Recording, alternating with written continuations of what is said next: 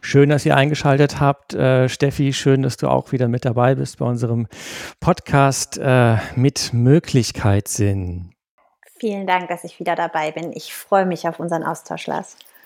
Du weißt, was mir äh, diese Woche nicht aus dem Kopf ging, war dieses Wort Transformationssehnsucht. Da würde ich gerne mit dir drüber reden. Hm, Transformationssehnsucht. Klingt schön, spricht sich schön. Was steckt dahinter für dich? Naja, ist ja natürlich auch irgendwo so ein Scrabble-Endgegner, ne? Aber nichtsdestotrotz, ich finde, äh, ja, was mich irgendwie nicht so richtig äh, losgelassen hat, ist, äh, dass wir an so vielen Stellen, wo wir über, über Nachhaltigkeit reden, ähm, ja nicht darüber reden, diese Welt irgendwie schlechter zu machen, äh, sondern es ja darum geht, äh, sie besser zu machen, sie, sie gerechter zu machen, sie äh, genussvoller zu machen, sie gesünder zu machen, sie sicherer zu machen, sie souveräner zu machen. Also mit Nachhaltigkeit ist ja nicht ein, ein Projekt verbunden, ähm, was den Menschen das Leben ärmer machen soll. Ne? Im Gegenteil, so die, wir wollen die Probleme lösen und zugleich zugleich habe ich mich erinnert gefühlt an diesen viel zitierten Satz aus äh, meiner Großelterngeneration oder unserer Großelterngeneration. Ähm, meinen Kindern wird es einmal besser gehen als mir. Mhm. Ja, das mhm. konnten die noch, das konnten die mit völliger Überzeugung, konnten die das sagen. Und wenn ich mich dann frage, welche Eltern können das heute eigentlich noch? Wer kann mhm. heute noch mit der gleichen Selbstverständlichkeit sagen, meinen Kindern wird es eines Tages besser gehen als mir? Mhm, ich, ich finde aber aus dem Wort dringt trotzdem so viel, viel Aufbruchstimmung. Ne? Also Sehnsucht ja, ist ja, ist ja ähm, eigentlich schon sehr romantisch gefärbt ne? und sehr, sehr romantisch gerahmt und gleichzeitig auch etwas, was, was so von Aufbruch spricht. Und also ich, ich mag das Wort Transformation sehr und habe aber das Gefühl, es wird viel, viel mit Image mittlerweile verbunden und wer, weniger mit Gestalten. Dabei ist das transformierende Verändern ja so, so ein Unterschied für mich, so etwas ganz anderes als der, der Wandel. Ne? Wandel hat so einen Punkt, wo, wo man ihn erreicht hat und Transformationssehnsucht heißt so, für mich und klingt nach Aufbruch ins Gestalten. Und das würde das ja so ein bisschen aufgreifen, was du beschreibst, ne? dass diese, wenn, wenn du von unseren Großeltern sprichst, die sagten, die Generation nach uns wird es einmal besser haben, kommt ja aus dem Gefühl heraus, uns geht es jetzt noch nicht richtig gut oder uns ging es nicht gut und das wird sich jetzt ändern und in, in Transformationssehnsucht schwingt für mich neben Aufbruch auch so ein Stück weit Erkenntnis mit. Ne? Also diese Sehnsucht, es jetzt anzugehen, weil es so nicht weitergeht. Und zwar so nicht weitergeht, nicht nur für die nächsten Generationen, sondern vielleicht sogar auch schon für uns jetzt. Ja, genau das, genau das meine ich ja. Also, dass wir da auf der einen Seite ähm, es mit Menschen zu tun haben, denen mehr und mehr dämmert, irgendwie so wie es ist, ist nicht gut und äh, wir haben da einen unheilvollen Pfad eingeschlagen. Das dämmert den Leuten, deswegen können sie nicht mehr sagen, meinen Kindern wird es besser gehen als mir. Im Gegenteil, ähm, vielen, vielen ähm, ist mit Klimakrise und ähm, Fragen von, von Armut und Ungerechtigkeit und all diesen Dingen ähm, dämmert es, dass die Zukunft unter Umständen eben nicht in erster Linie nur rosig sein wird. Und zugleich gibt es dann Leute, die eben in Richtung von Nachhaltigkeit arbeiten, wo es ja genau darum geht, das irgendwie wieder hinzubekommen. Mhm. Aber irgendwie müssen die sich über Gebühr dafür rechtfertigen, dass sie das tun, was sie tun. Wo man ja mhm. auch sagen könnte, okay, eigentlich, eigentlich müsste doch in dieser Gesellschaft, inmitten, ähm, inmitten von Klimastreiks, inmitten von, ähm, von genau diesen Aufbruchmomenten, müsste doch eigentlich diese Sehnsucht nach Veränderung da sein. Müssten doch, mhm. eigentlich müssten die Leute doch sagen, ist ja richtig super, jetzt lasst es uns anpacken. Also diese, äh, sich zu sehnen nach Veränderung, das ist irgendwie etwas, was auf der einen Seite total naheliegend ist, auf der anderen Seite aber offenbar ganz, ganz vielen Menschen heute abgeht. Ist für dich Veränderung und Transformation das Gleiche?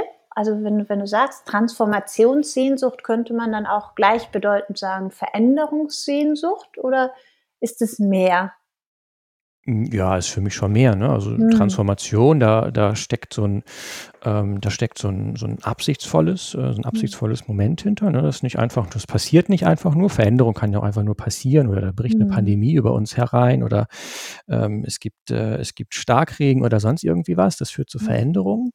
Äh, Transformation ist ja sehr absichtsvoll, sehr gezielt, ne? Wir reden im äh, in der Transformationsforschung ja auch immer von diesem Design, ähm, äh, Change by Design or by Mhm. Disaster, ne? Und und und Mhm. Transformation hat, ähm, diesen Designaspekt, dieses Gestalterische, dieses Ja. Absichtsvolle, das Reflektierte und darüber eben auch nicht nur das das Reagierende, ja, wo man dann nur noch sich anpasst an an veränderte Um Um Umweltbedingungen, sondern wirklich das ähm, das begründete das begründete, ähm, Neu und Umgestalten.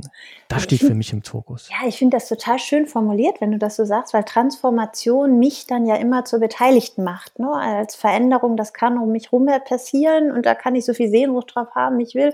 Ich bin selten Teil davon oder nur sehr herausforderungsvoll. Wieder dieser Transformationssehnsucht, ähm, würde für mich ja auch bedeuten, das ist 'ne Sehnsucht, mit der bin ich nicht allein, sondern die kann ich stillen. Also, es liegt auch an mir, dass ich diese Sehnsucht nicht als hoffnungslos im Raum stehend habe, sondern das ist eine Sehnsucht, für die ich etwas tun kann, dass sie zumindest Stück für Stück mehr gestillt wird und ich dann in den nächsten transformativen Schritt gehen soll. Und da finde ich diesen Ansatz von Design sehr interessant. Du sprichst aber von Zukunft. Ich würde bei Transformationssehnsucht, glaube ich, vom vom Gefühl eher von Zukünften sprechen. Also, das ist so wenig Unbedingt. ne, also, es ist ja eher so etwas, was sich im Entwickeln, im proaktiven Handeln auch ergibt und daraus neue Sehnsüchte entstehen, die vielleicht auch neue Bilder, neue Geschichten über andersartige Zukünfte vielleicht entwickeln lassen und wo Sehnsucht nicht mehr etwas ist, wo ich mit mit alleine stehe, sondern vielleicht auch etwas, was ich teilen kann. Unbedingt. Also, dieses Gemeinsame, das ist grade in dieser ähm, auch in dem äh, in dem Befund gewissermaßen, dass dass diese Sehnsucht fehlt, ähm, auch 'n ganz wichtiger also, mir zumindest 'n ganz wichtiger Aspekt so, dass dir auf 'ner gesellschaftlichen Ebene das abhanden gekommen ist, ne? Man könnte so Mhm. umgangssprachlich sagen, das Träumen haben wir irgendwie verlernt, ne? Also, so wirklich über Mhm. über Zukunft nicht als etwas, ähm, wie du grade ja auch sagtest, was Singuläres, was äh, was es nur im in der Einzahl gibt. Zukunft als solches gibt's ja erst mal überhaupt nicht. Also, Mhm. in dem Moment, wo es das gibt, ist es ja die Gegenwart. Das heißt, Zukunft existiert erst mal nur als Vorstellung im Grunde, als als imaginäre Größe gewissermaßen, also, in unseren Köpfen, in unserer Vorstellungskraft, äh, den Bildern in unserem Kopf. So, und da zu sagen, da gibt's irgendwie unterschiedliche, ne? Es kann in unterschiedliche Richtungen gehen und diese Fähigkeiten, sich Zukunft oder Zukünfte vorzustellen und dann auch zu sagen: „Okay, da möchte ich jetzt irgendwie auch Teil von sein, ne? Und ich möchte die Mhm. problematischen Verhältnisse, in denen wir uns befinden, die möchte ich überwinden lernen.“ So, das wäre was, was ich mit diesem Begriff Transformationssehnsucht dann auch verbinde. Also, Ja. dieses, ähm, Teil Teil einer größeren äh, einer größeren Kraft werden wollen. Ja, vielleicht auch einer einer Bewegung, ne? Also, einer Kraft, einer einer Bewegung, einer, ähm, Gestaltung, ne? Also, weil du ja da sehr von Design sprichst, also, dieses gestaltende Element ist da, glaube ich, wichtig und diese Sehnsucht ist da ja wie Triebfeder, wie wie wie wie Treibkraft, wie Treibstoff, um um da dran zu bleiben an diesem Gestalten, ne, ne? Sehnsucht ist ja nicht etwas also, so wie es für mich in diesem in dieser dieser Wortkombination von Transformation und Sehnsucht ist, ist es ja immer, wenn ich ein Stück weit diese Sehnsucht erlebe und mich aufmache zu finden, wie ich diese Sehnsucht stillen kann, lerne ich im im im Wege des des alltäglichen Gestaltens ja immer wieder neu, wo es weitere transformative Momente für mich und Umwelt, für mein soziales Miteinander, für ökologische Herausforderungen, die sich im Ökonomischen vielleicht noch nicht so widerspiegeln, wie ich sie gerne hätte, finde. Was ich da, ähm, spannend finde, ist, dass Sehnsucht ja sonst eher so etwas ist, was meine persönliche Sehnsucht ist und für mich in diesem Zusammenhang mit dem Transformativen ist es plötzlich etwas, was ich kollektiv teilen kann und auch teilen muss, um gemeinsam in dieser Bewegung auch ähm, wirksam werden zu können. Mhm. Das Gemeinsame und zugleich eben auch dieses sehr Individuelle, was Sehnsucht immer hat, ne? Weil's eben nicht nicht nur im Kopf stattfindet. Also klar, als Vorstellungskraft natürlich irgendwie schon im Kopf, aber äh, Sehnsucht beinhaltet ja immer auch so, ist ja auch ein Gefühl, ne? Hm. So, es ist ja auch auf einer, auf einer affektiven, auf einer emotionalen, äh, auf einer gefühlsmäßigen Ebene auch angesiedelt. Also wo es nicht nur um ein abstraktes, an irgendwelchen äh, Kategorien wie planetare Belastungsgrenzen oder CO2 oder solchen Dingen irgendwo nicht nur an so abstrakten Kategorien festgemacht, sondern es ist auch ein Gefühl. Es ist ein mhm. Gefühl. Und gerade weil es ein Gefühl ist, ist es so, äh, hat es diese mobilisierende Kraft. Ne? Mhm. Diese mobilisierende Kraft, um da eben gemeinsam, gemeinsam was zu verändern. Es erzeugt das irgendwie eine Form von Spannung, ne? so ein Spannungsmoment, aus dem heraus etwas entsteht. Was meinst du jetzt mit dem Spannungsmoment? Ähm, für mich ist, ist, wenn ich mich ähm, rund um nachhaltige Transformation sehr mit Zahlen beschäftige, es geht so schnell in diesen neutralen Raum, wo ich mich rausziehen kann. So, ne? wo ich schnell sagen kann, das hat ja nichts mit mir zu tun. Ähm, sobald ich das aber verbinde mit, mit einer Emotionalität oder auch mit einem sozialen Gefüge, entsteht eine Spannung, wo ich mich entscheiden muss, möchte ich das nur so hinnehmen, möchte ich da rangehen, was macht das gerade mit mir? Bei sehr neutralen Zahlen, bei Faktenlagen ist es sehr leicht, mich davon zu lösen und zu sagen, das hat ja nichts mit mir zu tun. In diesem Spannungsgefüge von, da muss es aber jetzt anders werden oder da möchte ich jetzt ran, dann zeige ich ja so eine innere Spannung, wo ich überlegen muss, wie kann ich denn, was brauche ich denn, um mit dieser Spannung umzugehen? Und das ist für mich so dieser Sehnsuchtsmoment, der vielleicht aktuell fehlt, dass aus diesem ähm, spannungsvollen Erleben nicht nur aus dem Wissen darum, dass es nicht nur gut ist, sondern aus dem Erleben darum, also aus dem emotionalen Erleben darum, dass dort gerade Dinge passieren, die nicht gut sind, die jetzt schon nicht gut sind, die früher nicht gut sind. Und wenn ich in Zukünften denke, ähm, Zukünfte teilweise unvorstellbar machen von dem, wo es noch zukunftsfähig ist, dass dort eine Spannung entsteht. Und zwar eine Spannung nicht aus Faktenwissen, sondern eine Spannung aus meiner eigenen Verbundenheit mit dem Thema. Erfahrungen sind da wirklich fundamental wichtig. Ne? Das haben wir jetzt sowohl, mhm. sowohl in der Corona-Pandemie als auch äh, in Bezug auf die, ähm, die äh, Flutkatastrophe ja auf sehr bitterliche Art und Weise äh, gesellschaftlich, äh, gesellschaftlich vor Augen geführt bekommen. Also alles, was abstrakt ist, lässt sich halt, ähm, können wir in der Sozialpsychologie rauf und runter lesen. Ne? Alles, was mhm. abstrakt ist, können wir wunderbar verdrängen. Genau, das meine so, Das können wir mhm. beiseite legen, können wir sagen, ja, gut, verstanden, äh, und ja. dann geht's weiter mit Business as usual. Und das, glaube ich, ein, große, ein großes Problem auch gewesen äh, und ist nach wie vor ein großes Problem in dieser ganzen, äh, dieser ganzen Klimastreik-Diskussion, die, die ja seit einer Reihe von Jahren über die, über die Fridays for Future sehr verdienstvoll, sehr groß geworden ist gesellschaftlich, dass sie trotzdem noch auf so einer sehr abstrakten Ebene mhm. ähm, diskutiert wird. Ne? Und, und gerade über über Corona und dann eben jetzt auch die Flutkatastrophe, waren da auf einmal Erfahrungen, an die angeknüpft wurde. Würdest du dann sagen, Sehnsucht oder das Entstehen von Sehnsucht braucht Betroffenheit? Ja, unbedingt. Unbedingt. Ich kann mich nicht, ich kann mich nicht unbetroffen nach irgendwas sehnen. Hm. Ne, Sehnsucht hat, hat ja einerseits so ein ganz starkes, ganz starkes individuelles Moment, so ich sehne mich, äh, mhm. und, und zugleich ja in Bezug auf etwas. Mhm. Und ähm, in dem Moment reflektiere ich ja akademisch gesprochen auf mein eigenes in der Welt sein. Also wie mhm. ich hier stehe in der Welt, äh, was ich, was ich von der Welt will äh, und die Welt vielleicht auch von mir. Ja, das ist spannend, weil da plötzlich dieses Thema Standpunkt ja auch eine ganz andere Bedeutung bekommt. Ne? Mein Standpunkt zum Thema Nachhaltigkeit ist dann ein ein Punkt des Losgehens. Ne? Also im Zusammenhang von Transformationssehnsucht und Standpunkt ist das ja plötzlich sehr ein, ein, ein sehr kurzer Moment. Also nicht ein Standpunkt, den mhm. ich vertrete und dauerhaft etwas, sondern es, es, kommen plötzlich Aspekte des Lernens mit rein. Ne? Es ist dann nicht mehr ein Standpunkt zum Thema Nachhaltigkeit, sondern eine momentane Perspektive, die mich aus einer Betroffenheit heraus, weil ich einen Verlust merke oder weil ich feststelle, dass etwas, was für mich wichtig ist, vielleicht zukünftig noch stärker verloren geht, mich in meinem Standpunkt bewegen lässt. Hm, ja, Standpunkte in der Hinsicht sind ja immer auch Blickrichtungen, ne? also dann auch Mhm. wissenschaftlich, wenn es ums Verstehen davon geht, Mhm. relevant. Was ich da aber auch gerade an dieser Standpunktdiskussion äh, so wichtig finde, gerade im Kontext von, von Transformationssehnsucht, ähm, das hat zu tun mit, äh, mit dem, ähm, diesem Übergebühr rechtfertigen müssen dafür, dass man diese Welt besser machen möchte. Ähm, da ist, glaube ich, einer der der äh, wirkmächtigsten Coups der Reaktionären ist es gewesen, diese gesamte, und ist es nach wie vor, ähm, diese gesamten Diskussionen als Verbots- und Verzichtsdinge Mhm. ähm, zu labeln. Ne? Mhm. Also wo es in erster Linie darum geht, das Leben dann eben ärmer zu machen. Mhm. Äh, und auch diese Verzicht- und Verbotgeschichte ist ja genauso abhängig von Standpunkten und Blickrichtungen. Ne, in dem Moment, in dem Ja. irgendwo Stadt zu einem zu Parkraum transformiert wird, ist für mich erstmal diese Fläche als als leidenschaftlicher Fußgänger, Radfahrer und U-Bahn-Fahrer. Hier in Hamburg geht das wunderbar. Ähm, mir ist durchaus klar, dass das anderswo nicht so gut geht, aber ähm, geschenkt. Äh, in dem Fall geht's ja jetzt hier um Hamburg so. Für mich sind solche Flächen dann verboten.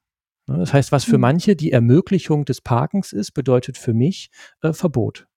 Da wird öffentlicher Raum mir weggenommen. Da darf ich Zumindest nicht mehr eine drauf laufen. Eingrenzung dieses Raums für dich, ne? Vielleicht kein Verbot, weil du dürftest durchaus ja auf dem Parkplatz hin und her laufen, aber es ermöglicht dir nichts mehr, das, was, was du dort eigentlich tun wolltest, ne? Es begrenzt dich.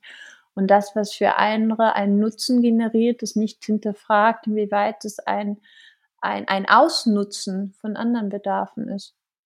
Im Fall vom Parkplatz ist das so, ja, aber wenn ich jetzt über Straßen zum Beispiel nachdenke, Mhm. dann ist diese Fläche durchaus für mich tabu.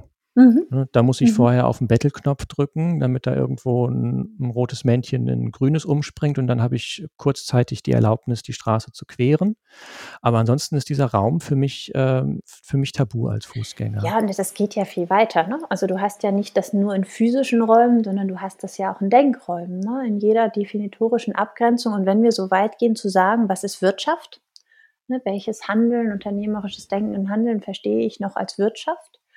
Ähm, auch, auch dort ist es ja ein, ein Standpunkt, der sagt, das verstehen wir jetzt als Wirtschaft und das, was du machst, ist nicht wirtschaftliches Denken und Handeln. Ne? Also auch dort, dort haben wir ja über so Standpunkte, ähm, die festlegen und festzurren, wo, wo gehört noch etwas dazu und wo gehört nicht etwas dazu, wo ja auch eine Sehnsucht entstehen kann, diese Grenzpunkte zu überwinden. Ah, ist jetzt spannend. Also ich war gerade, ich war gerade total in der in der praktischen Welt äh, Mhm. bis bis äh, Oberkante Unterlippe versunken und dann kommst du mir jetzt mit Wissenschaft um die Ecke. Ja, ja klar, natürlich. Ne, Aber es ist jetzt spannend. Transformationssehnsucht auf ähm, auf akademisches Verstehen der Welt, akademische Praxis beziehen. Ähm, ich finde, da geht sie auch ab. geht, ja, glaubst du, das eine geht ohne das andere?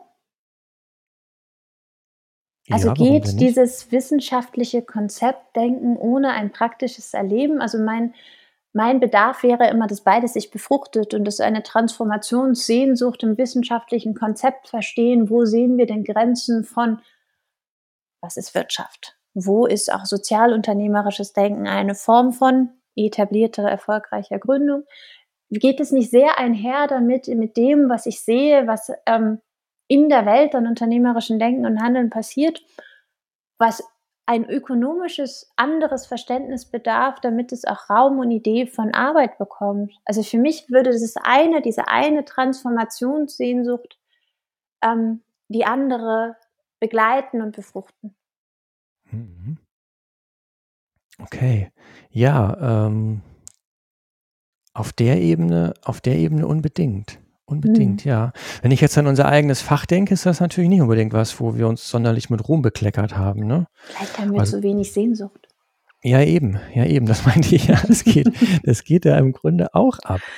Äh, Ja. dieser, wirklich dieser Wunsch, dieser Wunsch irgendwie nach Veränderung. Ähm, ja, ja. Und dass dem so ist, also dass die Wirtschaftswissenschaften so verfasst sind, wie sie heute verfasst sind, ne? mit all den Mhm. Themen und mit den Zugängen und, ähm, und so weiter und so fort. Ne? Und auch den, den, den blinden Flecken, also gerade so was Machtfragen zum Beispiel Mhm. anbetrifft, ne? oder was auch vergeschlechtlichte Fragen irgendwie anbetrifft, so, Mhm. also so genderbezogene Fragen anbetrifft. Ähm, da hast du ja auch viel zu gearbeitet. Also, Mhm. dass das so ist, das hängt natürlich mit den Erfahrungsbeständen ähm, der, der Wissenschaftlerinnen und Wissenschaftler zusammen. Bin ich fest von überzeugt. Also, ja, vielleicht auch ähm, mit einer anderen Verwechslung von ähm, Nutzen und Sehnsucht. Also dein Parkplatz ist da ja ein absolut klassisches Beispiel für. Da wird dieser Parkplatz gebaut, weil er bestimmte ähm, wirtschaftliche Zusammenhänge stärkt und brauchbar und nutzbar macht. Und ähm, da kann ich so viel Sehnsucht eines sozialen und auch äh, naturnahen Erlebens beispielsweise eines Parks drauflegen. Da ist die Dominanz dieser dieser vermeintlichen ökonomischen Sehnsucht, die dort falsch verstanden wird, in einem größer, schneller, weiter und diesen Parkplatz kann ich nutzen. Ja, kein, keine Frage von Veränderung und Transformation, zumindest für mich nicht, sondern eine, einer Begrenzung und eines Runterreduzierens. Und erst dieses Aufbegehren von, naja, das ist ein Raum, der jetzt dort begrenzt wird für manche, löst diese Sehnsucht aus, weil etwas fehlt. Also Sehnsucht ist ja immer dieser Moment von, einem ersten aus dem Nebel blicken, es könnte auch anders sein. Oder eines, eines, eines Vermissens. Also für mich hat Sehnsucht immer, immer zwei zeitliche Perspektiven. Sehnsucht kann ich nach etwas haben, weil ich es einmal erfahren durfte oder weil ich davon gehört habe, wie anderes erfahren habe und dadurch ein Vermissen entwickle. Und gleichzeitig kann ich ja auch etwas auf Zukünfte orientiertes vermissen, weil es nicht mal mehr da ist oder nie da war. Also für mich ist diese Sehnsucht da ja doppelt geprägt. Und wenn dieser Parkplatz mir dorthin gebaut wird, dann kann ich den Park vermissen und die Gemeinschaft, die ich in diesem Park hatte und ähm, oder auch die Möglichkeiten einer Obstwiese, die einmal da war, weil ich es noch so erlebt habe. Oder ich kann vermissen, dass dieser Parkplatz mir gerade Flächen zuballert und Oberflächen versiegelt und dadurch Probleme heraufbeschwört und eine Sehnsucht entwickeln, dass diese Probleme und Herausforderungen nicht da sind. Und beides kann zusammengehen. Und ich glaube, wenn beides zusammengeht, kommt dieser transformative Moment. Und der kann ganz real in deiner Praxis sein. Und er kann meiner Meinung nach aber auch in, in Denkräumen entstehen. Mhm. Ähm, also gerade gerade diese dieses doppelte Moment, was du ansprichst, finde ich äh, finde ich super interessant, weil das markiert ja die Leerstelle, ne, mit der ich mhm. mit der ich äh, mit der ich vorhin gestartet bin. Also wo ich sagen würde, das fehlt dass Menschen sich danach sehnen, auf eine andere Art und Weise zusammen und, und, und miteinander zu sein. Also ja, das, hat, das fällt natürlich zusammen auch mit dem Verlust an, an Bildern darüber. Und da mhm. kommt dann wieder Wissenschaft auch ins Spiel. Welche Bilder produzieren wir eigentlich mit unserem Tun, mit unseren Theorien, mit dem, was wir, ähm, was wir im Rahmen von Wissenschaftskommunikation oder von gesellschaftlichem Dialog oder wie immer wir das nennen wollen, auch, mhm. auch jetzt hier, wir beide, gerade performativ yeah. in diesem Augenblick, da können wir uns von hinten über die eigene Schulter gucken. Welche mhm. Bilder erzeugen wir eigentlich gesellschaftlich? Und ich finde noch einmal viel wichtiger, welche erzeugen wir nicht? Also dieses ähm, man, man sagt ähm, so in dieser Berufsorientierung, Findung ja ganz viel, Kinder werden nur das, was sie um sich herum sehen. So, und dann wird es ganz schnell zu einer Geschlechterfrage, welche Menschen sehen wir in welchen Berufsorientierung. Und ich glaube, es ist aber auch das, das Ähnliche, dass man das sehr, sehr gut übertragen kann. Man braucht einen gewissen Vorstellungsmoment um Impuls und der kann aus einer Fiktion kommen, der kann aus einer Wissenschaftskommunikation kommen, aber es braucht einen Vorstellungsimpuls, damit ich Sehnsucht entwickeln kann. Und zwar den Vorstellungsimpuls von etwas, was nicht oder nicht mehr da ist, aber sein könnte. Und ich glaube, da ähm, haben wir in der Wissenschaft eine, eine Aufgabe, ähm, der wir ehrlicherweise aktuell nicht gerecht werden. Weil dort, ja. wo wir Sehnsuchtmomente entwickeln könnten, gerade auch in dem, in dem Wissen rund um, um, um Klimawandel oder ähnliches, wo wir das Wissen haben, aber es nicht ins Gespräch und nicht in, vor allen Dingen nicht in die Vorstellung bringen. Das heißt, es können sich keine Transformationssehnsüchte aus diesen wissenschaftlichen Erkenntnissen, die wir seit Jahren haben, entwickeln, weil sie nicht in dieser Vorstellungskraft der oder des Einzelnen landen. So, und ich, ich glaube, da haben wir eine Aufgabe als WissenschaftlerInnen, die wir aktuell nicht gerecht werden und wo wir Transformationssehnsucht nicht auslösen, auch wenn es unsere Aufgabe wäre, weil wir nicht Geschichten erzählen, sondern Fakten vermitteln. Und, und da dieser Emotionalisierungsmoment ist nicht der Sehnsucht auslösen kann, nicht der Vorstellungen entwickeln kann, der nicht Geschichten teilen machen kann, so dass man sich gemeinsam auf den Weg macht. Ich glaube, da ist etwas, wo wir ähm, eine Verantwortung haben. Eine mhm. Verantwortung mhm. haben, Raum für Impulse, für Transformationssehnsucht zu entwickeln. Ja, was du da beschreibst, äh, lässt sich auch wunderbar auf unseren Podcast-Titel bringen. Ne? Also es fehlt der Sinn fürs Mögliche. Es mhm. fehlt der mhm. Sinn fürs Mögliche, der Möglichkeitssinn, wie Robert Musil das in seinem Jahrhundertroman Der Mann ohne Eigenschaften genannt ja. hat. Ne? Und im Grunde genommen ähm, beschreibt das auch ganz gut, wie Wissenschaft so ist. Ne? Der Mann ohne Eigenschaften, also also beides, also sowohl, sowohl, dass da vor allen Dingen Männer unterwegs sind, als auch, dass da häufig, häufig die Eigenschaften fehlen.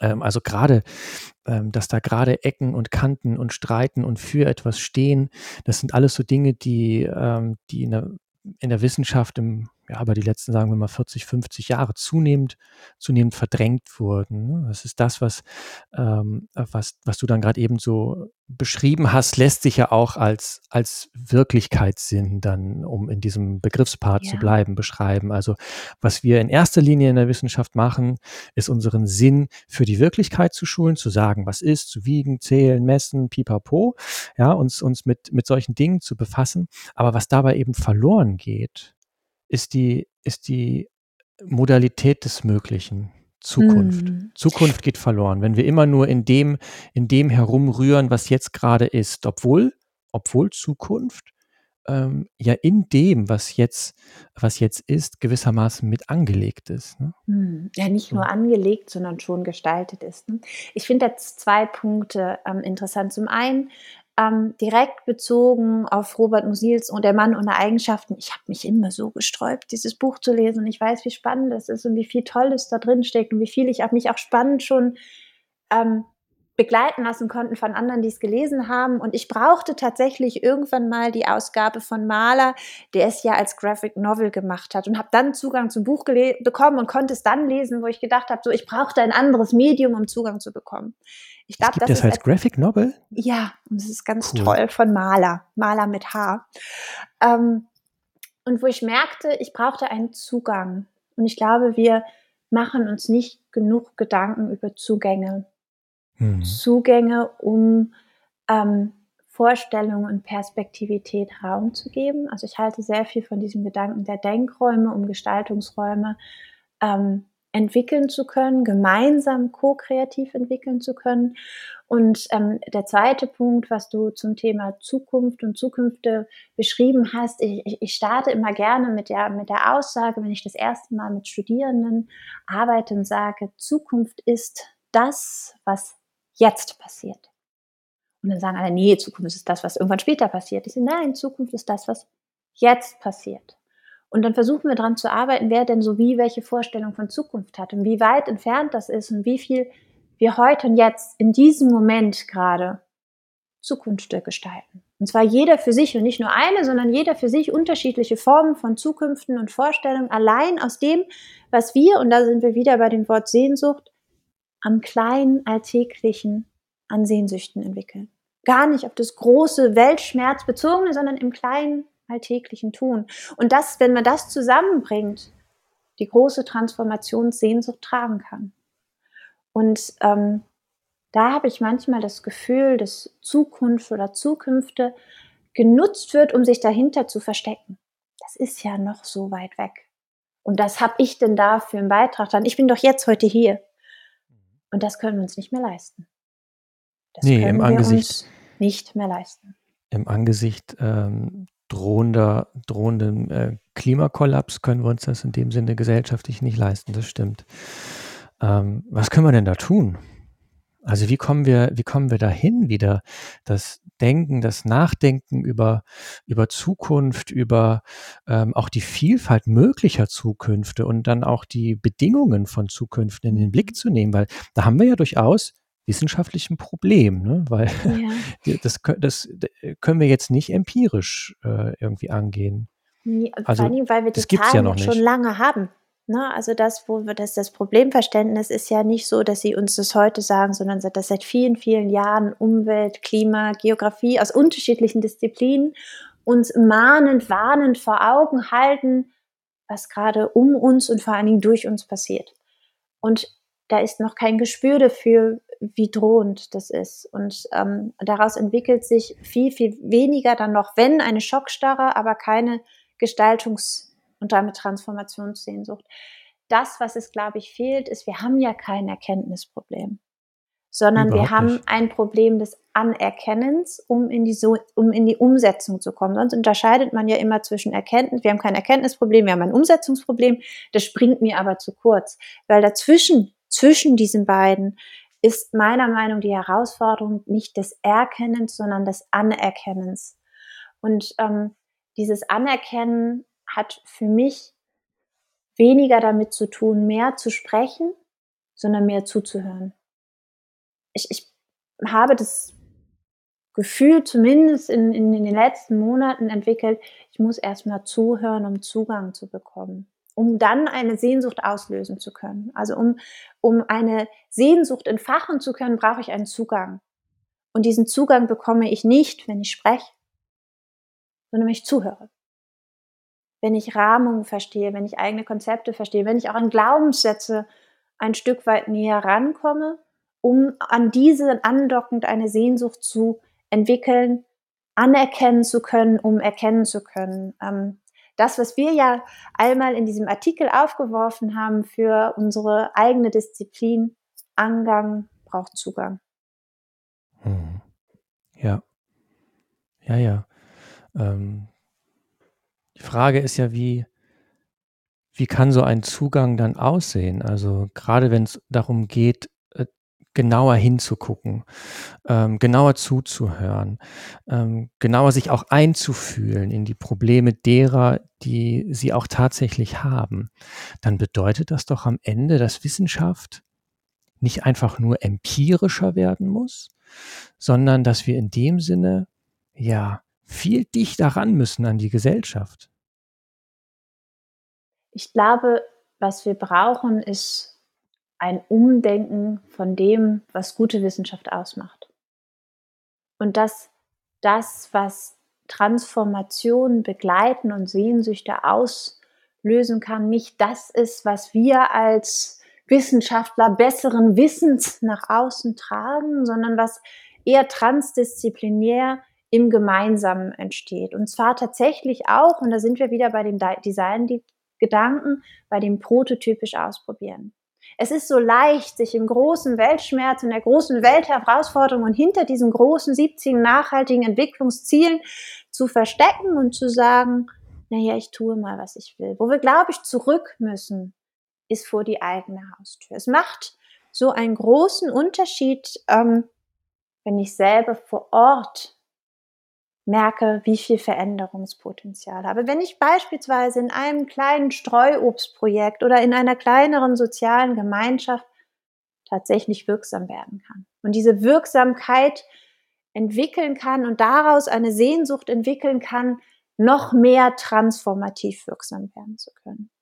Von diesem großen, auf der Weltperspektive wichtigen Verhalten zu verstehen, was mein alltägliches Handeln, meine Entscheidungen auch darüber, wie ich konsumiere, wie ich arbeite, wie ich im Miteinander Entscheidungen fälle, dass das wirksam ist und zwar Auswirkungen hat und damit auch ähm, ich mitwirken kann. Ne, also ich glaube, dieses, dieser Zusammenhang zwischen Auswirkungen und dass ich dabei mitwirksam werden kann, der ist total verloren gegangen, weil das so in diesem großen Gefüge ich ja ein kleines Rad bin, aber ich bin da total bei diesem Kinderlied, wenn viele kleine Leute an vielen kleinen Orten viele kleine Dinge tun, dann können die das Gesicht der Welt verändern. Dann können die das tatsächlich. Aber diese mhm. Sehnsucht, sich mit vielen kleinen Leuten zusammenzutun, an vielen kleinen Orten und tagtäglich zu verändern und ähm, nicht dafür ermahnt zu werden, was man nicht tut. Also ich glaube, da steckt auch ein großes Problem, wenn es um Transformationssehnsüchte in etablierten Unternehmen ist. Ne? Nicht diesen großen Sprung zu erwarten, sondern begleitet zu werden für jeden Schritt, den ich tue, Anerkennung zu bekommen und gleichzeitig daraus heraus eine eigene, sehr, sehr starke Transformationssehnsucht fürs nächste zu entwickeln. Nicht dafür abgemahnt zu werden, was ich alles nicht tue, sondern begleitet zu werden mit in dem, was ich tue, wie ich dort transformativ nachhaltig wirksam werden kann. Im Kleinen. Mhm. Ja, ja. Aber gerade diese, diese, ähm, dieses transdisziplinäre Moment, was du da beschreibst, also wo es dann mhm. nicht nur darum geht, dass unterschiedliche Disziplinen zusammenkommen, sondern auch Wissenschaft mit, ähm, mit außerwissenschaftlichem Wissen quasi zusammenkommt. Also Wissenschaft nicht nur über etwas forscht, sondern gemeinsam mit, ähm, mit solchen Initiativen, mit Unternehmen, mit äh, Vereinen, mit ähm, ähm, Verbänden und so weiter hm, gemeinsam forscht und auch gemeinsam die Fragen entwickelt. Ähm, das ist ein Moment, äh, das muss man auch können. Ne? Und, ähm, ne, und, und diese, diese methodische, also wirklich dann auch ähm, Befähigung zu dieser Art von Wissenschaft, äh, die bräuchte nach, nach meiner Wahrnehmung einen deutlich systematischeren Ort, auch in der, ähm, in der Form, wie wir uns als Wissenschaftlerinnen und Wissenschaftler auch selbst ja ausbilden, qualifizieren, ähm, wie wir publizieren und so weiter und so fort. Mhm. Und da mhm. würde ich nicht nur sagen, da geht die Sehnsucht äh, nach Transformation irgendwie ab, sondern die ist da völlig, ähm, die ist da völlig brachgelegt. Also die allermeisten Wissenschaftlerinnen und Wissenschaftler, gerade in unserem Fach, die wollen ja gar nicht was verändern. Die wollen ja. irgendwo publizieren. Ja, weil das für sie die einzig wirksame Währung ist. Ne? Ähm, mhm. Was ich da, mh, hm, ich glaube, wo ich ein bisschen anders denke vielleicht oder dich ähm, anders gehört habe in dem Moment, und vielleicht kannst du das nochmal klarer machen. Ich glaube, diesen forschenden Moment haben wir alle. Also wenn ich meine Kinder beobachte, die machen Forschung par excellence, sie wissen es nur nicht, ne? wenn sie in der Welt sind, ausprobieren. Also wir haben ein Anbauprojekt, wenn sie erproben, wie was funktioniert, daraus weiter lernen. Und das sind ganz, das sind ganz viele forschende Momente. Das, was fehlt, ist das methodische Auffangen des, des Erkennens und des Weitertragens. Ähm, Unbedingt. Das, das, das, ist, das erlebe ich im Kleinen dann in dieser Gemeinschaft, aber es geht nicht über die Gemeinschaft hinaus. Also auch das Wiedergewinnen von Kulturpraktiken, wo die Kinder einfach ausprobieren und ein älterer Mensch zu ihnen kommt und sagt, schau mal, mach es mal so und probier es anders aus und dann kommt es so ein Stück weit in den Transfer, aber es geht nicht darüber hinaus. Und ich glaube, das ist ein Auftrag, den Wissenschaft im Moment nicht wahrnimmt. Also eher die Fragenden zu sein und nicht die Antwortenden. Also für mich ist das zentrale Merkmal, und das ist das, wo mir diese Transformationssehnsucht in der Wissenschaft fehlt, zu sagen, wie sind diejenigen, die die Fragen stellen und beobachten und zuhören und dann aufnehmen, was kommt, weil wir die Methodiken haben und die Zugänge haben, es weiterzureichen. Aus dem kleinen Moment des Beobachtens und des Zuhörens und vor allen Dingen des kreativ Zusammenbringens, Dinge weiterzutragen, damit sie größer wirksam werden können dieser Moment, zumindest habe ich da wissenschaftlich eine unglaubliche Transformationssehnsucht. Ja, keine Frage. Also äh, Verstehen findet vielerorts statt. Ne? Und dann ist die mhm. Frage, wie, wie systematisch findet das statt, äh, vor allen Dingen eben auch in Bezug auf, auf, auf die Entwicklung und die Produktion von begründetem Wissen. Mhm. Ja, also Wissenschaft als als der systematische Ort der Erkenntnis, könnte man sagen. Ne? Mhm. Und ähm, ja, keine Frage, keine Frage. Dem Auftrag kommen wir nicht nach, äh, zumindest nicht, nicht so, wie die Probleme es erforderlich machen würden.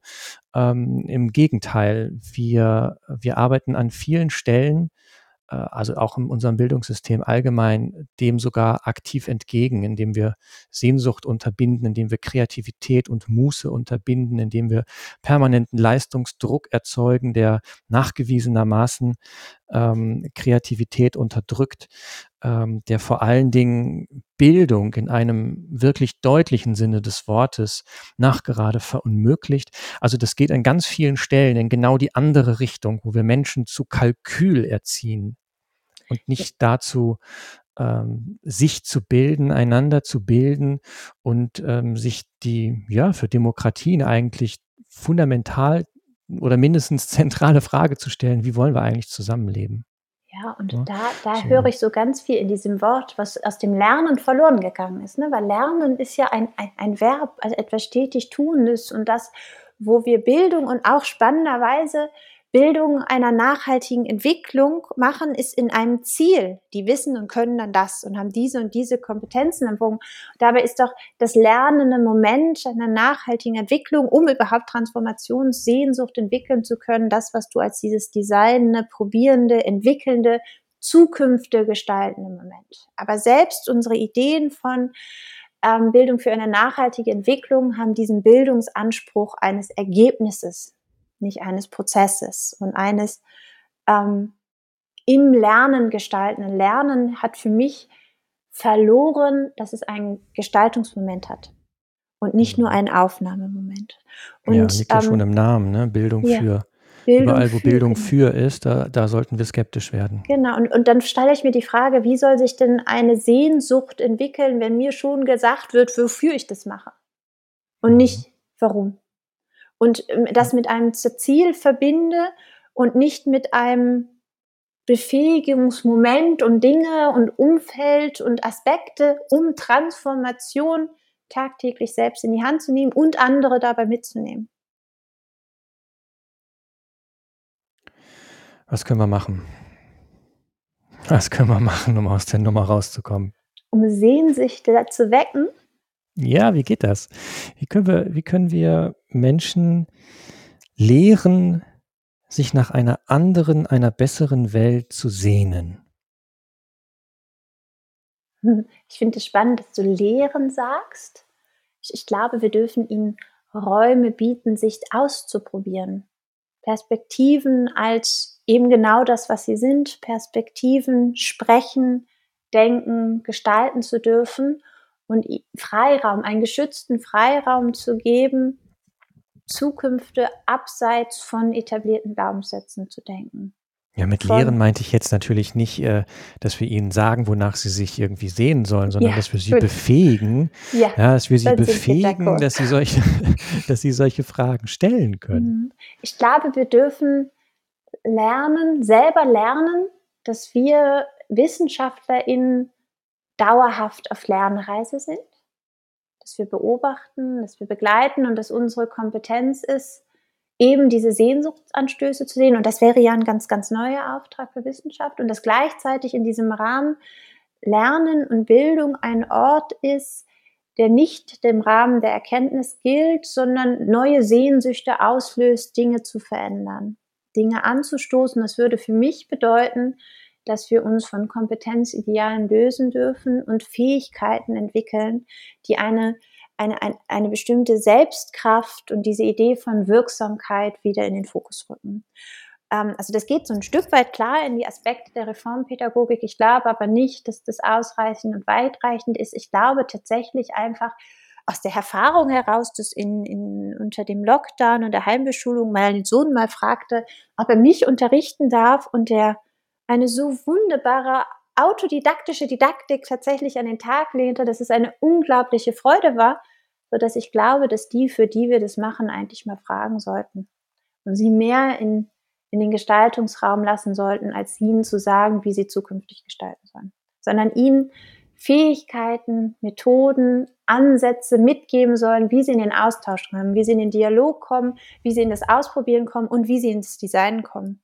Und das über alle Disziplinen hinweg. Also raus aus der Isolation, rein in das Gemeinsame. Um halt. Und Gemeinsame, das, äh, das Gemeinsame, das habe ich irgendwo noch nicht entdeckt, beziehungsweise ich habe das Gefühl, und eigentlich ist es sogar mehr als ein Gefühl, ich kann es auch, ich kann es auch begründen, mhm.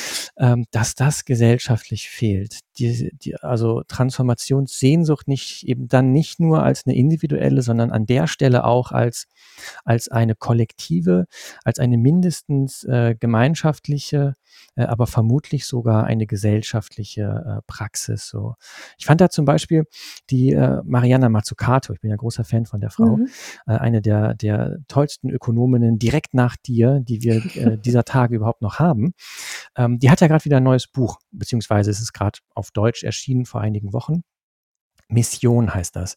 Äh, sie machte am Anfang, finde ich, einen ganz guten Punkt, auch wenn jetzt der Vergleich vielleicht ein bisschen hinkt. Also da geht es dann um diese Aufbruchsstimmung, die gesellschaftliche Aufbruchsstimmung ähm, kurz nach Mitte des vergangenen Jahrhunderts, als es um diesen, diesen äh, Run, diesen, äh, diesen Wettlauf zum Mond quasi ging, so die Weltraummissionen, äh, ähm, wo dann wirklich so mitgefiebert wurde gesellschaftlich und an ganz vielen unterschiedlichen Institutionen und an unterschiedlichen Stellen auch so ein verbindendes über, äh, über unterschiedliche mh, hm, Klassen, unterschiedliche kulturelle ähm, Felder hinweg Menschen zusammengekommen sind und gemeinsam gefiebert haben, wie denn jetzt äh, dieser, äh, dieser, dieser Mondflug äh, gelingt und wer dann da als erstes irgendwie den, den, den Fuß äh, auf den Mond stellt. So, das hat natürlich wieder viel mit dem ganzen Pionierdasein, gerade wenn wir jetzt über, über die USA reden, zu tun, keine Frage.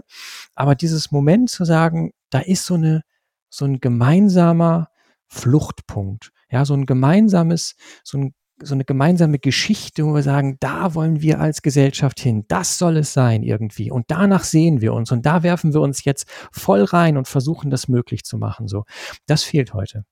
Das fehlt heute. Und da brauchen wir natürlich jetzt, wenn wir über Transformation, Sehnsucht im Kontext nachhaltiger Entwicklung reden, gar nicht mal so ähm, Technik euphorisch oder sowas sein, wie das da mit den mit der Weltraumreise ähm, oder vielmehr dem, ähm, dem, dem, äh, dem Flug da zum, zum Mond ähm, verbunden war. Aber trotzdem zu sagen, wo ist dieses Verbindende, diese gemeinsame Geschichte, von der wir sagen, da klemmen wir uns jetzt gemeinsam hinter und ziehen am selben Ende desselben Strangs. Ja. Und die fehlt. Und das würde ich sagen, ist das Moment, ähm, wo ich das Problem oder vielmehr mhm. den Mangel an, an Transformationssehnsucht auch mit verbinde. Es fehlt diese, diese, diese gemeinsame Sehnsucht danach, dass wir als Gesellschaft was anders machen. Mhm. Also ich, ähm, mir fehlt da, sodass das wenig in diesem gemeinsam entwickeln kann, dass man auch mit unterschiedlichen Dingen und unterschiedlichen Engagements auf der gleichen Reise sein kann. Also ich erinnere mich nur an Diskussionen bei uns auf dem Dorfplatz, wo sich die Menschen, die sich für Kinderschutz einsetzen, mit denen, die sich für Tierschutz einsetzen, in einer wiederholten, intensiven Häufigkeit auseinandersetzen können, welches denn jetzt das gesellschaftlich wichtigere Engagement ist. Und ich nur daneben stehe und denke, es ist doch wunderbar, dass ihr unterschiedliche Interessen habt und nun beide Themen bearbeitet werden. So, ne? Oder auch dieses, eine sozialunternehmerische, oh Gott, den macht der ja auch. Ich sehe wunderbar, macht das gemeinsam, bringt das gemeinsam voran. Also, dass dieser Transformationssehnsucht-Gedanke sich immer wieder festhält in ein, ich etwas besser, schneller, anders. Also in so einem maximierenden Moment, als zu verstehen, dass in dem Moment dahinter der Grundgedanke ja das Engagement ist, um einen Beitrag zu leisten.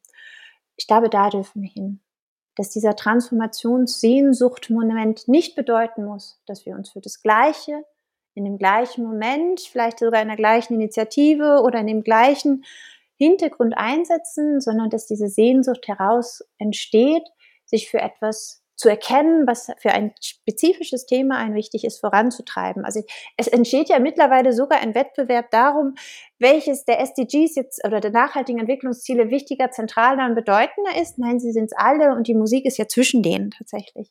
Dass wir rausgehen und uns lösen können von diesem Wettbewerb der Veränderung, was ist die wichtigere, zentralere, wichtigere Veränderung und entwickeln können, dass uns etwas ein kann in unserer Unterschiedlichkeit. Dass die Vielfalt in dem, wo wir uns thematisch bewegen, mit wem wir uns bewegen, was uns wichtig ist, dass genau diese Vielfalt wir brauchen, um diese Transformation überhaupt in Angriff nehmen zu können. Denn wir stehen ja vor so vielfältigen Herausforderungen und versuchen die häufig mit einem sehr eng gefassten Idee davon, wie man Transformation in welchem Thema jetzt wann zuerst angehen soll. Und anstatt zu verstehen, dass wir, wenn wir vor vielfältigen Herausforderungen stehen, wir sehr viel vielfältige, unterschiedliche Dinge, Perspektiven, Themen und Menschen zusammenbringen müssen, um in dieser geteilten Transformationssehnsucht in unserem vor der Haustür für uns wichtigen Themen ins Große hinaus in die Transformation gehen zu können. Ja, da brauchen wir ein anderes, ein anderes Reden, anderes Sprechen, brauchen wir andere Bilder über, über diese Transformation. Also ähm, natürlich welche, die mit Vielfalt zu tun haben. Ne? Also natürlich, wenn Menschen, Menschen sind verschieden. Ähm, die leben nicht nur in unterschiedlichen Welten, sondern wir arbeiten natürlich auch, haben unterschiedliche Hemmungen, unterschiedliche Hemmnisse, wir haben unterschiedliche Vorstellungen davon, was ein gelingendes Leben ausmacht. So und dann trotzdem zu sagen, wir wollen ähm, gemeinsam in Verhältnisse kommen, wo wir friedvoll äh, diese Vielfalt nebeneinander existieren lassen können. Ähm, ja, also, also Nachhaltigkeit nicht als ein, ja, ein singulären Gesellschaftsentwurf mhm. oder irgendwie sowas, ne? wo, wo alle nur noch sich auf die gleiche Art und Weise ernähren, mobil sind, äh, wohnen und so weiter, sondern zu sagen, nee, das, die Herausforderung Nachhaltigkeit in all ihrer Vielfalt und all die Vielfalt, die mit ihr möglich ist, so die hinzunehmen und sagen, das wollen wir jetzt ähm, gemeinsam, gemeinsam gesellschaftlich hinbekommen und setzen alles Erdenkliche ähm, in Bewegung, damit das auch passiert. Ja, das ist so ein, so ein wichtiger, denke ich, ein ganz, ganz wichtiger Punkt. Und das braucht dann auch ein, ein anderes Reden darüber. Eben nicht ein Reden in Verzicht, nicht ein Reden in Verboten, sondern ein Reden in wirklich äh, positiven Zukunftsbildern, wo die Leute sagen, ja, ich will Teil davon sein. Ja, ich möchte, ich möchte ich möchte mit äh, auf genau diese Art und Weise möchte ich irgendwie äh, wohnen oder mobil sein oder mich ernähren oder was auch immer. Also da positive, ähm, erstrebenswerte Bilder, Geschichten zu erzählen. Ne? Nicht in erster Linie Fakten anzuhäufen darüber, wie schlimm diese Welt ist, so ist auch wichtig, aber mindestens auch mindestens auch positive Zukunftsbilder erzählen, Geschichten darüber erzählen, ähm, dass Transformation auch heute schon möglich ist, dass das nicht etwas ist, was 20, 30, 40, 50 oder sonst wann irgendwie ansteht, sondern wenn wir genau hingucken lernen, da sind wir wieder auch beim Zuhören, was du mhm. vorhin sagtest. Ne? Wenn wir genau zuhören und hingucken lernen, können wir schon ganz viel wunderbare äh, Pflänzlein sehen, wo Transformation heute schon äh, Wirklichkeit ist. So. Ja. Und da stärker hingucken, also auch wissenschaftlich, da stärker hingucken, auch journalistisch, da stärker hingucken, denen eine Stimme geben. Nicht jenen, die sowieso schon über Stimme und Macht und, und all diese Dinge verfügen. Nee, die mhm. kleinen, die Aufbruchsmomente, da stärker den Scheinwerfer drauf richten und deren Geschichten erzählen. So, das scheint mir ein wichtiger Hebel auch zu sein, um ähm, die Sehnsucht danach, ja, wenn ich dann sehen mhm. kann, wenn ich erleben kann, hey, da ist ja schon was anders, da ist ja Stadt irgendwie auch ein Lebensraum, da möchte man durch die Innenstadt flanieren, da, ja, weil da eben nicht nur eine Systemgastronomie ähm, neben der nächsten Kette, äh, neben irgendwelchen ähm, zugeklebten, weil leerstehenden äh, Schaufenstern zu finden ist, sondern weil da eine Vielfalt auch von, ähm, von regionalen regionalen unternehmerischen Initiativen ist, weil da wirklich ähm, Austausch stattfindet, weil da ähm, lebendiges Miteinander ist. So, ja? Und wenn ich das erleben kann, dann kann ich mich nach so einer Innenstadt sehen. Das finde ich sehr spannend, weil wir dann da wieder bei der Vorstellung sind, die wir vorhin hatten. Ne? Also zu sagen, wir glauben da nicht nur dran, sondern es ist so, Transformation findet statt. Ja. Und wir machen sie für euch sichtbar. Auch das kann ja eine Aufgabe von Wissenschaft sein. Und wir machen sie für euch greifbar, wir machen sie für euch hörbar, wir machen sie für euch erlebbar, wir machen sie für euch sehbar, um dann diesen Sehnsuchtsmoment auslösen zu können, was für uns aber bedeutet, für uns Wissenschaft, eine Transformationssehnsucht zu entwickeln, Bestehendes auch zu hinterfragen. Denn wenn ich eine andere Form, Fort einer unternehmerischen Initiative sehen möchte, muss ich hinterfragen, was ist meine Idee von einer Unternehmung. Und da diese Sehnsucht zu entwickeln, ähm, ich mag ja das von Hannah Arendt so gerne, ohne Geländer zu denken. Mhm. Also uns von diesen Geländern zu lösen, die ja ein Stück weit uns, uns begrenzen in dem, wo Sehnsüchte entstehen können. Übers Geländer rüberzuschauen, vielleicht mal rüberzuspringen, mal den Pfad daneben zu betreten, gemeinsam daneben zu entreten, um solche Sehnsuchtsmomente auslösen zu können, weil wir plötzlich andere Dinge sehen, anderes entwickeln. Weißt du, dieses Kaleidoskop einmal noch ein Stück weit weiter zu drehen. Das, was ich, was inhaltlich da drin steckt, ist das Gleiche, aber ich drehe es ein Stück weit weiter und bekomme eine neue Perspektive. Und aus dieser Perspektivität, aus diesen Vorstellungsoptionen, auf denen, wie du ja gerne und so wunderbar auch in diesem Buch mit deinen Studierenden beschrieben hast, Geschichten des Gelingens sichtbar zu machen, spürbar zu machen um einen Ermöglichsinn aus dem, was bereits geschieht, entwickeln zu können und das weiterzutragen. Das ist doch eine wundervolle Aufgabe für Wissenschaft. Ja. Eine, Find die sehnsüchtig macht. da ist der Bogen gespannt. Steffi, du, ähm, ich gehe klüger aus der Nummer raus, als ich reingegangen bin. Das ist als äh, Heuristik ein gutes Zeichen, dass wir nicht alles falsch gemacht haben. Das war ganz wunderbar und es ist ganz mein Ernst. Es, es hat eine große Sehnsucht geweckt, tatsächlich gerade. Ich danke dir, Lars, das war ganz wunderbar. Ich danke dir. Jetzt lass uns da in irgendeiner Weise was draus machen. Lass uns Sehnsüchte ja. wecken. Ja, und vor allen Dingen diese Kraft, ja, diese Kraft dann auch nicht wieder verpuffen lassen, sondern zu sagen, die richten wir jetzt auf etwas. Ja. Mindestens richten wir sie auf die nächste Folge, oder? Auf jeden Fall. Super. Ich danke dir, ich danke euch allen fürs, äh, fürs Zuhören und ähm, ciao, bis zum nächsten Mal.